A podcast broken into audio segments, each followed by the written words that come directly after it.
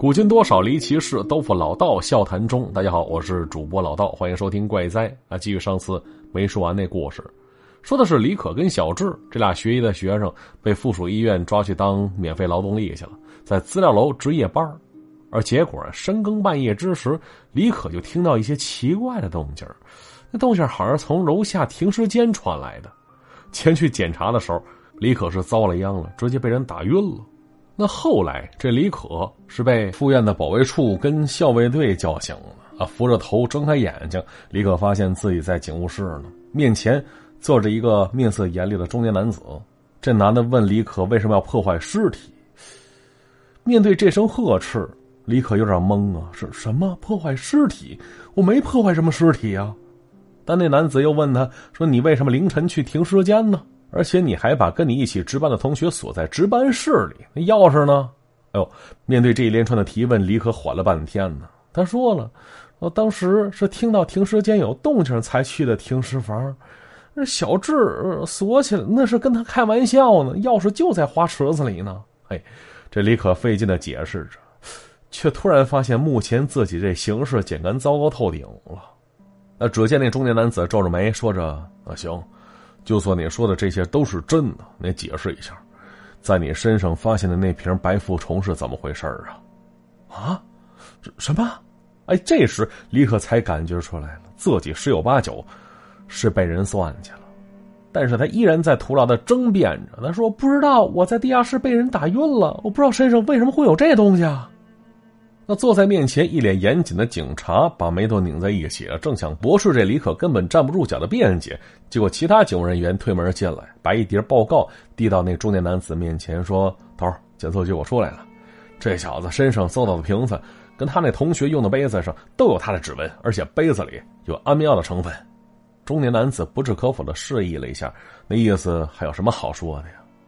那接着旁边那警务人员又说了，说那同学也没什么事儿。安定剂量不致命，那剂量也许只是为了让他睡着而已。啊，同时监控室也调出了昨天晚上资料楼附近的录像了。那说着话，他从文件包里取出一硬盘，接上电脑，放出了资料楼外西侧那摄像头所拍下的录像。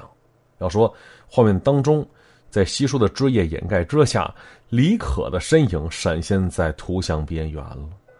他在暗影斑驳的路段贴着墙根鬼鬼祟祟往医院跟马路间的铁栅栏围墙走了过去。呃，看到画面充斥着雪花点跟马赛克，但是依然可以显示出这李可瘦高的身影。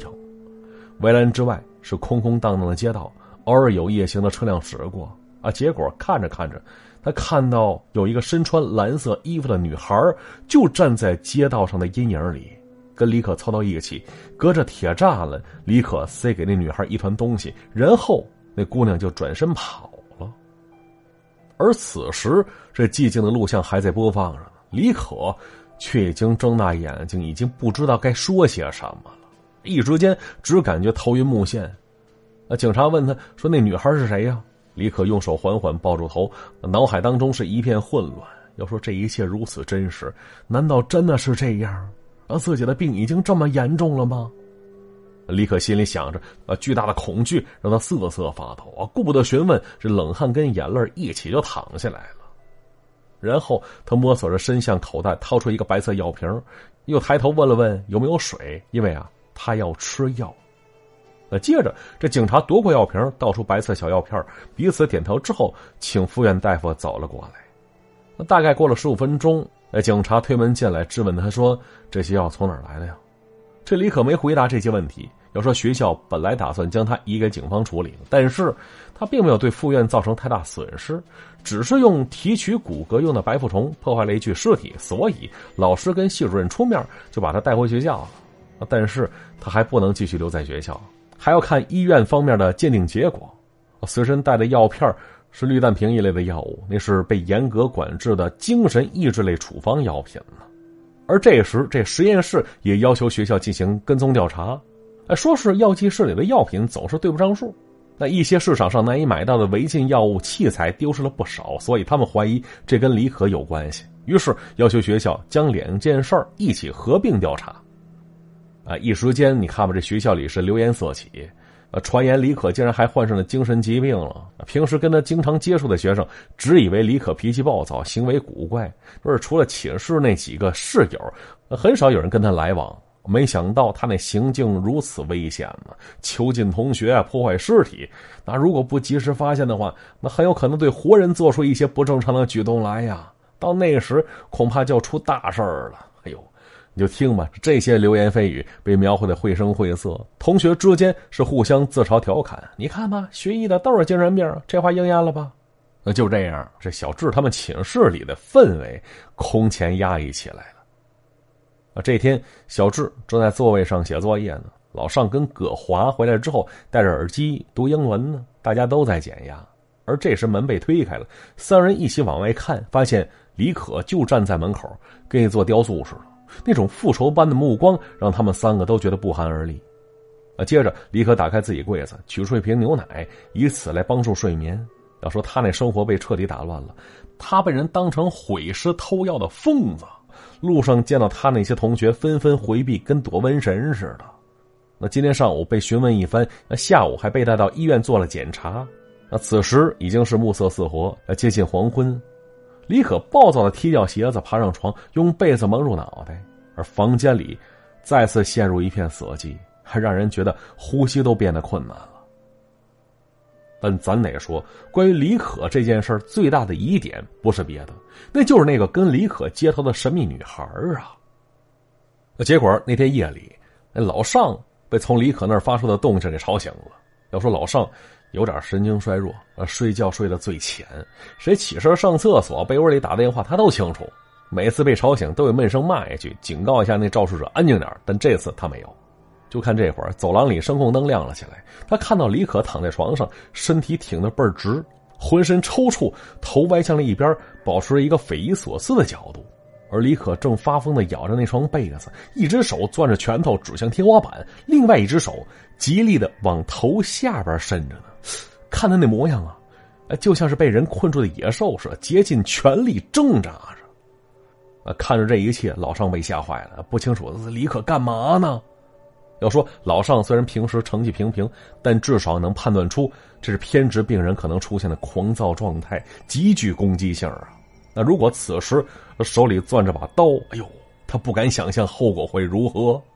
而这种情况之下，这李可会对眼前的活体进行报复性攻击。想着想着，这老尚不禁开始紧张起来。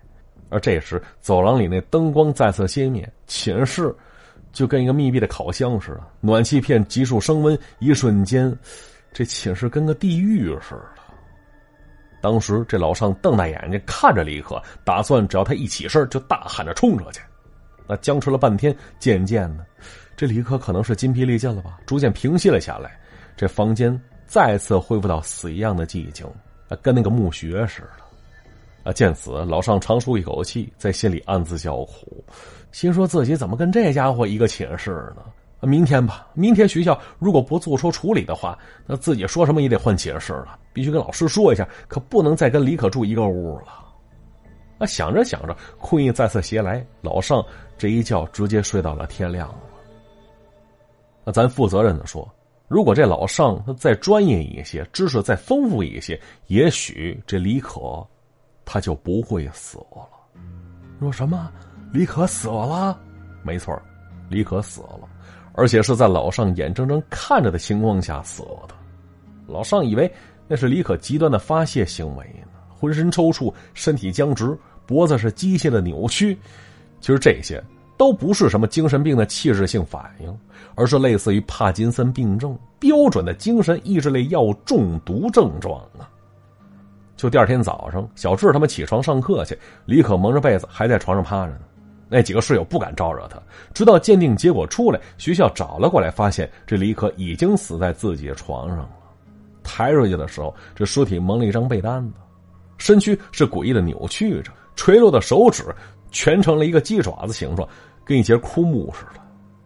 那最后鉴定李可自杀，在被怀疑盗窃跟患有精神疾病之后，他是等不及学校处理结果，自我了断了。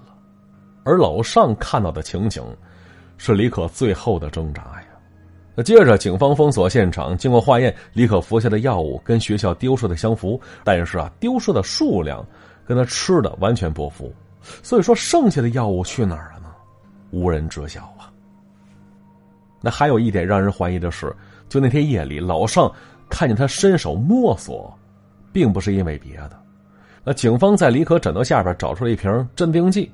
这东西可以中和精神药物强烈的副作用，换句话说，镇定剂那是解药。所以说，难道是因为中毒痛苦，李可在最后关头试图用平时缓解焦虑的镇定剂救命？那只可惜那时他手脚抽搐，已经无法打开瓶盖了。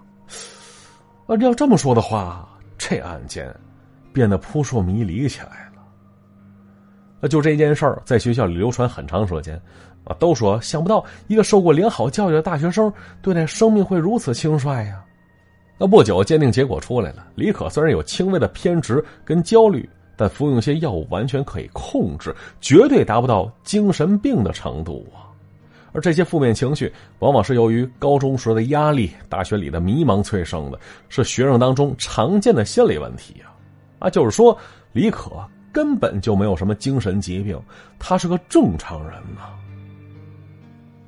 那咱们再来说那小智的女朋友叫何清，哎，这一天心情挺好的，那带着小智送她的铂金耳坠，配上小智送她的驼绒短风衣，浑身上下这番打扮跟那封面女郎似的，举手投足之间透着炫耀的劲儿。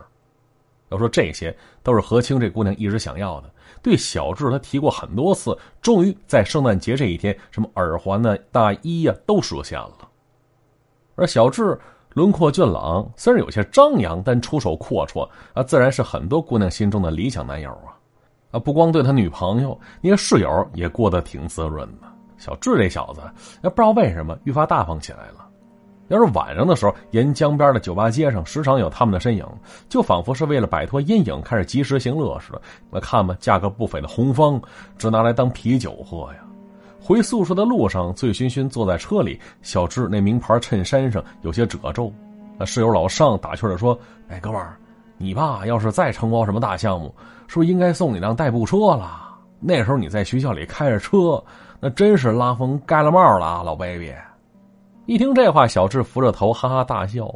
要说他那家境为别人所羡慕他说他自己父亲在西南承包矿山，日日进账可观。